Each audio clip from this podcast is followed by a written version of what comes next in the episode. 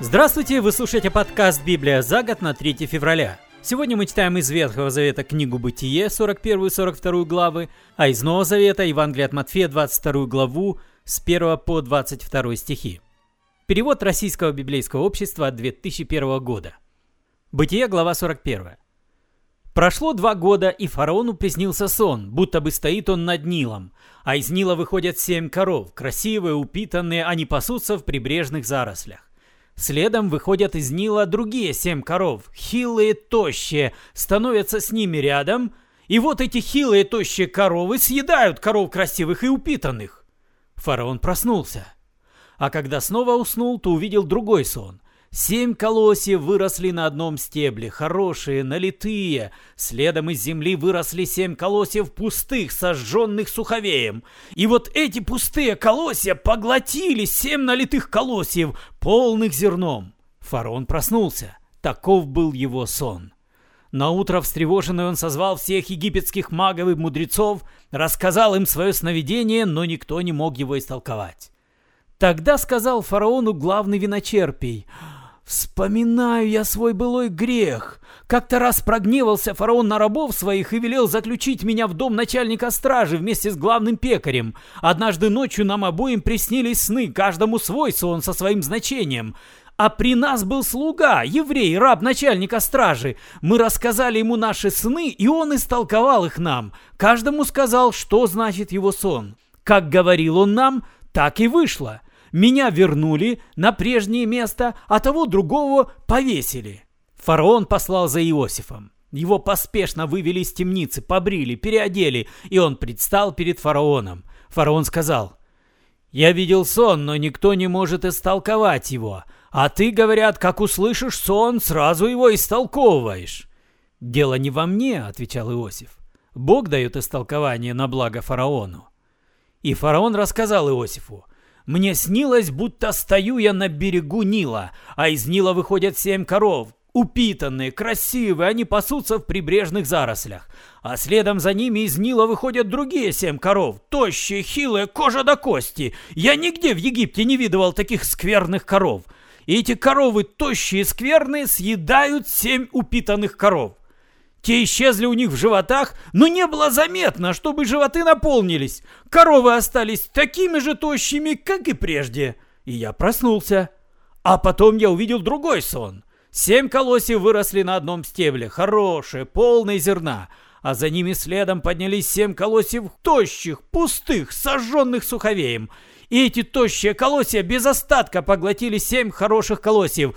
Я поведал свои сны магам, но они мне ничего не объяснили и сказал фараону Иосиф. Это не два сна, а один. Бог открывает фараону свои предначертания. Семь хороших коров означают семь лет, и семь хороших колосьев – это тоже семь лет. Так что это один и тот же сон. А что за ними следом вышли семь коров худых и скверных – это следующие семь лет. И семь пустых колосьев, сожженных суховеем, означают то же самое – семь лет голода. Так я и говорил фараону. Бог открывает фараону свои предначертания. Наступают семь лет изобилия по всей египетской земле. Но за ними идут семь лет голода, такого, что все прежнее изобилие исчезнет без следа. Голод опустошит страну, и от былого изобилия и следа не оставит. Таким сильным будет этот голод. А дважды сон приснился, потому что Бог твердо предопределил это и скоро исполнит. Так пусть же фараон выберет человека мудрого и проницательного и поставит его управлять Египтом. И пусть по всей стране фараон назначит чиновников, чтобы в грядущие семь лет изобилия взимать с народа пятую часть урожая и собирать зерно в городах в царские закрома.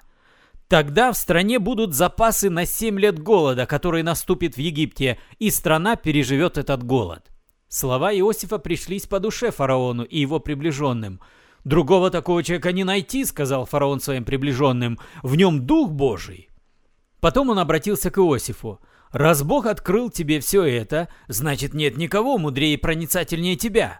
Отныне ты будешь править моими владениями, и народ мой будет тебя слушаться. Лишь царским саном я буду выше тебя». «Смотри», — сказал фараон Иосифу, — «я делаю тебя правителем всего Египта». Он снял свой перстень с печаткой и надел его Иосифу. Он облачил Иосифа в одежды из тончайшего льна и возложил ему на шею золотую цепь. Он дал Иосифу колесницу второго человека в государстве, и перед Иосифом, когда он ехал, несся крик «Аврех!». Так фараон сделал Иосифа правителем всего Египта. «Вот моя воля, воля фараона», — сказал он Иосифу. «Отныне без твоего ведома по всей египетской земле никто и шага не смеет ступить, рукой не шевельнет». Фараон нарек Иосифу новое имя – Цафнат Панеах, и отдал ему в жены Аснат, дочь Поти Перы Гелиопольского жреца, и отправился Иосиф управлять Египтом. Тридцать лет было Иосифу в ту пору, когда он стал служить фараону, царю египетскому – Вышел Иосиф от фараона и отправился в путь, чтобы объехать египетскую землю. В течение семи плодородных лет земля давала обильные урожаи. Все зерно, которое в эти годы собирали в Египте, Иосиф распределял по городам, в каждый город урожай с окрестных полей. Он собрал зерна, что песка морского, столько, что и считать перестал, не счесть. В это время, еще до наступления голода, Аснат, дочь гелиопольского жреца Потиперы, родила Иосифу двоих сыновей. Первенцу Иосиф дал имя Манасия, что означало «Бог дал мне забыть и все мои горести и отчий дом мой». А второго назвал Ефрем, что означало «Сделал меня Бог плодоносным в земле страданий моих». Семь плодородных лет в Египте подошли к концу. Настали, как и предсказывал Иосиф, семь лет голода. Этот голод поразил все страны, но в Египте повсюду были запасы зерна. Когда настал город, египтяне стали просить у фараона хлеба, фараон сказал, идите к Иосифу и делайте, что скажет Иосиф. Во всем мире был голод. Иосиф открыл житницы и стал продавать египтянам зерно. Голод в Египте становился все сильнее. Из соседних стран тоже шли за зерном в Египет, к Иосифу так как голод свирепствовал по всей земле. Глава 42. Узнав, что в Египте есть зерно, Яков сказал сыновьям, «Что смотрите друг на друга?» И продолжал, «Говорят, в Египте есть зерно. Отправляйтесь туда и купите зерна, чтобы нам не умереть с голода».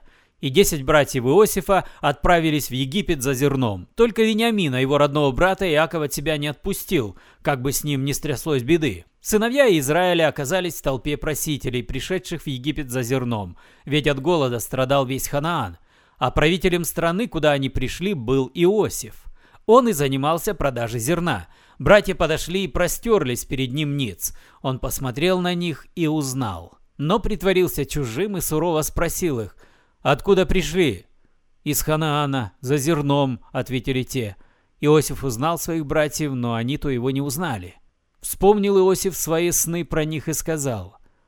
«Вы лазутчики, пришли разведать, где уязвимые места нашей земли. Нет, господин, отвечали они, мы рабы твои пришли за зерном. Мы все братья, дети одного отца, люди честные, мы рабы твои никогда лазутчиками не были.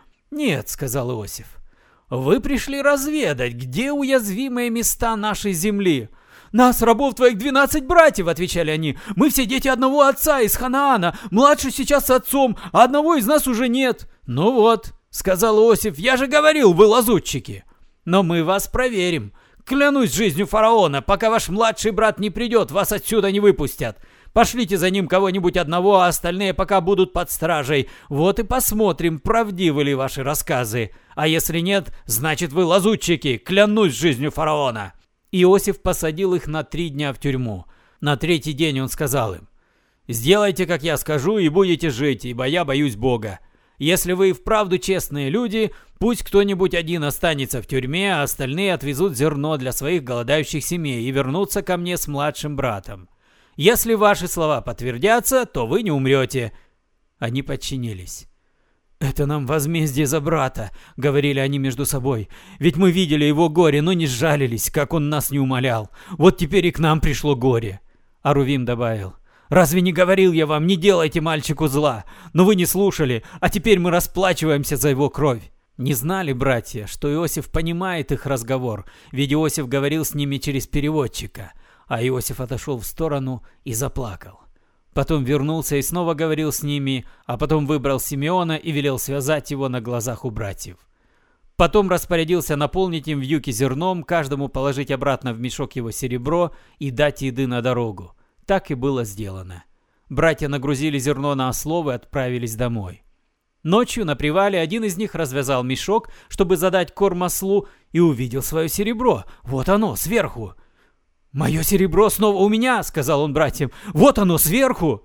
Сердце у них упало. Задрожав, они стали спрашивать друг друга, «Что же это такое творит с нами Бог?» Вернувшись в Ханаан к отцу, братья рассказали ему все, что с ними приключилось. Человек, который правит в той земле, говорил с нами сурово и принял нас за лазутчиков. Мы сказали, что мы люди честные, а не лазутчики, что нас 12 братьев, все дети одного отца, что одного брата уже нет, а младший сейчас с отцом в Ханаане. Но он ответил нам, «Я проверю, правду ли вы говорите, задержу одного из вас, остальные пусть отвезут зерно своим голодающим семьям и возвращаются ко мне с младшим братом».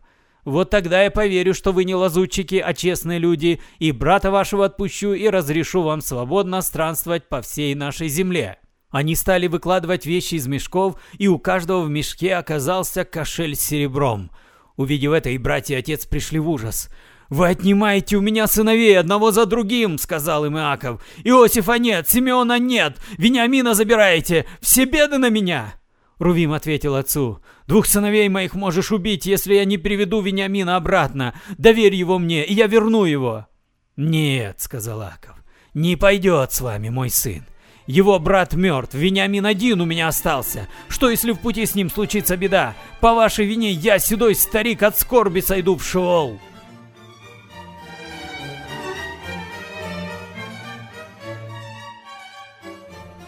И снова за это мы сегодня читаем в переводе «Радостная весть» Евангелие от Матфея, 22 главу, с 1 по 22 стихи. Иисус рассказал им еще одну притчу. Чему подобно Царство Небес? Вот представьте себе, царь устроил свадебный пир для своего сына. Он послал слуг позвать тех, кого хотел пригласить на свадьбу, но они не захотели прийти. Он снова послал других слуг, велев сказать приглашенным, «Мой пир уже готов, быки мои и прочий откормленный скот уже зарезаны, все готово, приходите на пир».